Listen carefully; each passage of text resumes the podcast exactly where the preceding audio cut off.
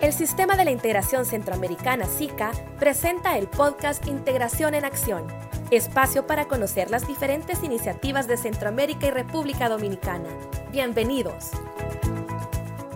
Buen día a toda la audiencia que nos acompaña en una edición más de Integración en Acción. Mi nombre es Adriana Velázquez, investigadora internacional en políticas públicas y desarrollo. En esta oportunidad, en el marco del Programa de Gestión de Conocimiento de la Secretaría General del SICA, con el apoyo del Fondo España SICA e implementado por la Fundación Dr. Guillermo Manuel Ungo, Funda Ungo, tendremos a diferentes invitados para abordar diversos temas relevantes para el proceso de integración centroamericana. En este día tenemos el agrado de compartir este espacio con Amadeo Martínez. Él es abogado, coordinador general del Foro Indígena Abyala Yala y mayor consejero del Consejo Indígena de Centroamérica. Particularmente hablaremos con él sobre la reivindicación de los derechos humanos de la población indígena. Y en este contexto comenzaremos con la primera pregunta sobre cuál ha sido la situación de la población indígena en la región y de qué manera han sido afectados por la crisis del COVID-19. Bueno, muchas gracias por esta invitación, porque de esta manera también se pone sobre la mesa eh, la temática de los pueblos indígenas en El Salvador, que aquí ha sido bastante difícil el abordaje y sigue siendo bastante difícil el abordaje de la problemática de los pueblos indígenas. Mi nombre es Jesús Amadeo Martínez, yo soy del pueblo Lenca de El Salvador la situación de los pueblos indígenas hoy en este tiempo de la pandemia realmente vino a, confirmar la situación de vulnerabilidad, exclusión y marginación en la cual nosotros estamos por más de 529 años sometidos pues en, esta situación a nivel de, la región, hablo de, Centroamérica y, de Latinoamérica, porque hemos hecho un monitoreo a nivel eh, latinoamericano y, pues es lo mismo, en algunos países han dado pasitos pequeños para poder paliar esta situación, pero más sin embargo, los pueblos indígenas siempre en esta época fuimos invisibilizados y nuestras propuestas prácticamente no, no han sido retomadas por los gobiernos, ya que hicimos una plataforma a nivel regional precisamente para poder ver la situación alarmante que los pueblos indígenas estábamos viviendo. Más sin embargo, ha sido retomada por los gobiernos de la región.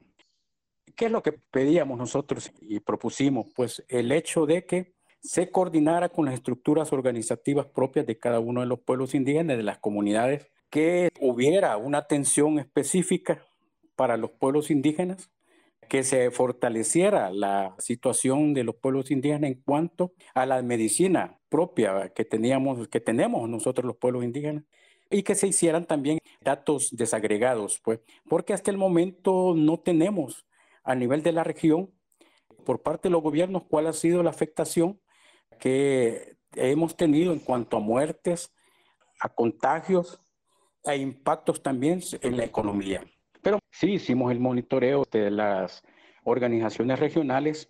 y donde pusimos la alarmante situación que se daba en cuanto a la no atención de las unidades aún de salud a las comunidades indígenas. Fue ahí donde los pueblos indígenas a nivel de la región alertamos y activamos nuestros protocolos propios comunitarios,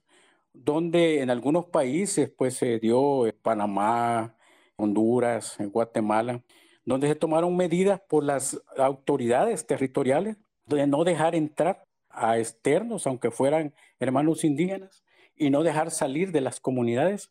para evitar el contagio. Ha sido una afectación más que todo en el aspecto económico, porque el confinamiento que hubo de parte de los gobiernos provocó de que no se pudiera realizar las tareas tanto agrícolas como artesanías que, que son las propias de las comunidades indígenas y esto ha impactado gravemente pues y sigue impactando la economía de los pueblos indígenas a nivel de Centroamérica y de la región.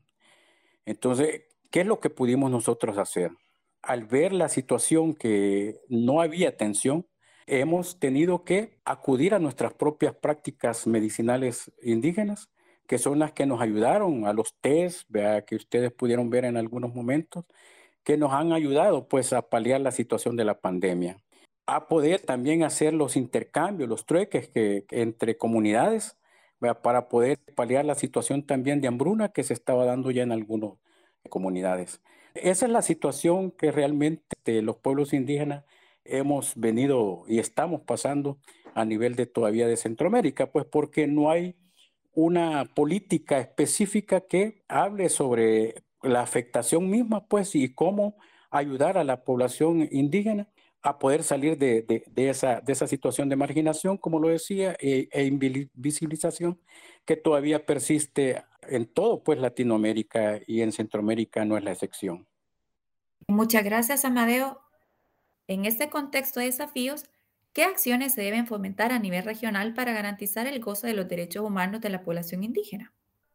Esa es una de las propuestas que nosotros como pueblos indígenas hemos hecho aún en la plataforma, donde solicitamos a los gobiernos programas y políticas culturalmente diferenciados para pueblos indígenas. ¿Por qué digo culturalmente diferenciados? Porque muchas veces ustedes se han podido ver de que nos dicen, miren, ahí están los programas agrícolas, ahí están estos paquetes alimenticios, pero a veces eso riñe con las mismas culturas propias de los pueblos indígenas. Y le voy a poner ejemplos. En algunos lugares se llevaron paquetes alimenticios, pero estos a veces la gente los rechazaba porque no consumen la maseca, no consumen las sardinas, no consumen los macarrones, entonces porque su dieta alimenticia es otra, pues son las verduras, son los frijoles, es el arroz, y entonces eso a veces no se logra entender por parte de las instituciones de gobierno y esto provoca también a veces innecesariamente una confrontación entre las instituciones y las comunidades indígenas. Lo otro es de que nos dicen también que ahí están los programas agrícolas, cuando a veces también eso riñe con prácticas mismas que realizamos los pueblos indígenas, como a veces nos dan semilla transgénica, que son las que nosotros rechazamos. Entonces, y lo que hemos pedido es que cuando se hagan programas y políticas directamente para pueblos indígenas, precisamente es para eso, pues para que se tomen en cuenta las necesidades y lo que en las comunidades se está consumiendo o se está realizando como el maíz, pues que no sea transgénico, no el monocultivo, sino que la diversidad de cultivos dentro de lo que es la, milpa, pues que, nosotros le llamamos. Entre las cuestiones que pedimos también que se tengan políticas para la reivindicación sobre los derechos de los pueblos indígenas, que estén a los estándares de los convenios a nivel internacional como de las declaraciones, ya sea de la Declaración sobre Derechos de los Pueblos Indígenas o el convenio 169 también de la OIT. Y desde esta perspectiva, ¿de qué manera se han vinculado a la población indígena con el proceso de integración regional? Nosotros en el proceso de integración regional siempre lo hemos tenido eh, a bien, pues es más, nosotros somos parte del Consejo Consultivo del sistema de integración, ¿vea? porque precisamente la vinculación que tenemos, bueno, nosotros los pueblos indígenas tenemos eso de que no hay fronteras ¿vea? entre las comunidades y pueblos indígenas, pues, no que la frontera lo crearon los estados, pues los gobiernos, vea que nos han dividido, pues, pero ustedes pueden ver los pueblos lenca que estamos en, El Salvador, estamos en Honduras, pues, y así les puedo mencionar pueblos que somos transfronterizos y para nosotros la integración es fundamental porque eso nos permite también aún con la situación de la identidad cultural, ¿vea? con la situación del comercio ¿vea? que se realiza entre comunidades indígenas. Y aprovechando este enfoque, me gustaría agregar una última pregunta que está más asociada sobre cuáles son las oportunidades que el proceso de integración regional le puede brindar a la población indígena para el disfrute de sus derechos individuales, pero también colectivos. Nosotros como Consejo Indígena de Centroamérica precisamente tenemos un convenio, una carta convenio con el sistema de integración, donde lo que hemos tratado de hacer conjuntamente, bueno, lo hemos realizado, son foros a nivel de, de Centroamérica que nos permiten interlocutar entre comunidades indígenas y aún afrodescendientes pues, de la región. Yo creo de que con la estar coordinando y haciendo acciones con el sistema de integración, esto nos permite aún, además de esa convivencia colectiva que tenemos e individual, nos permite también hacer propuestas a los estados a través del sistema de integración para poder tener una incidencia y diálogos de buena fe que nos permitan ir fortaleciendo todos estos procesos que a nivel de la región estamos nosotros este, impulsando, pues como pueblos indígenas. Lo decía la vez pasada, pues los pueblos indígenas hemos dejado la protesta por propuestas, ¿vea? porque estamos haciendo propuestas para poder este, reivindicar esos derechos que por muchos años se nos han negado.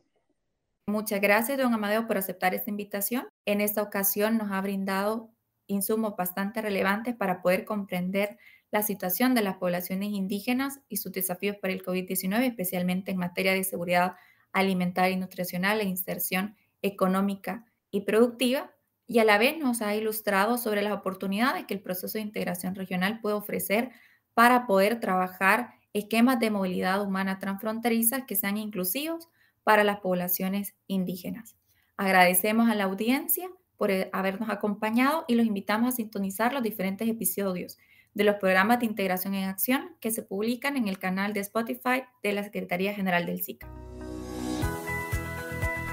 Gracias por sintonizar Integración en Acción. Le invitamos a conocer más sobre el sistema de la integración centroamericana en el portal www.sica.int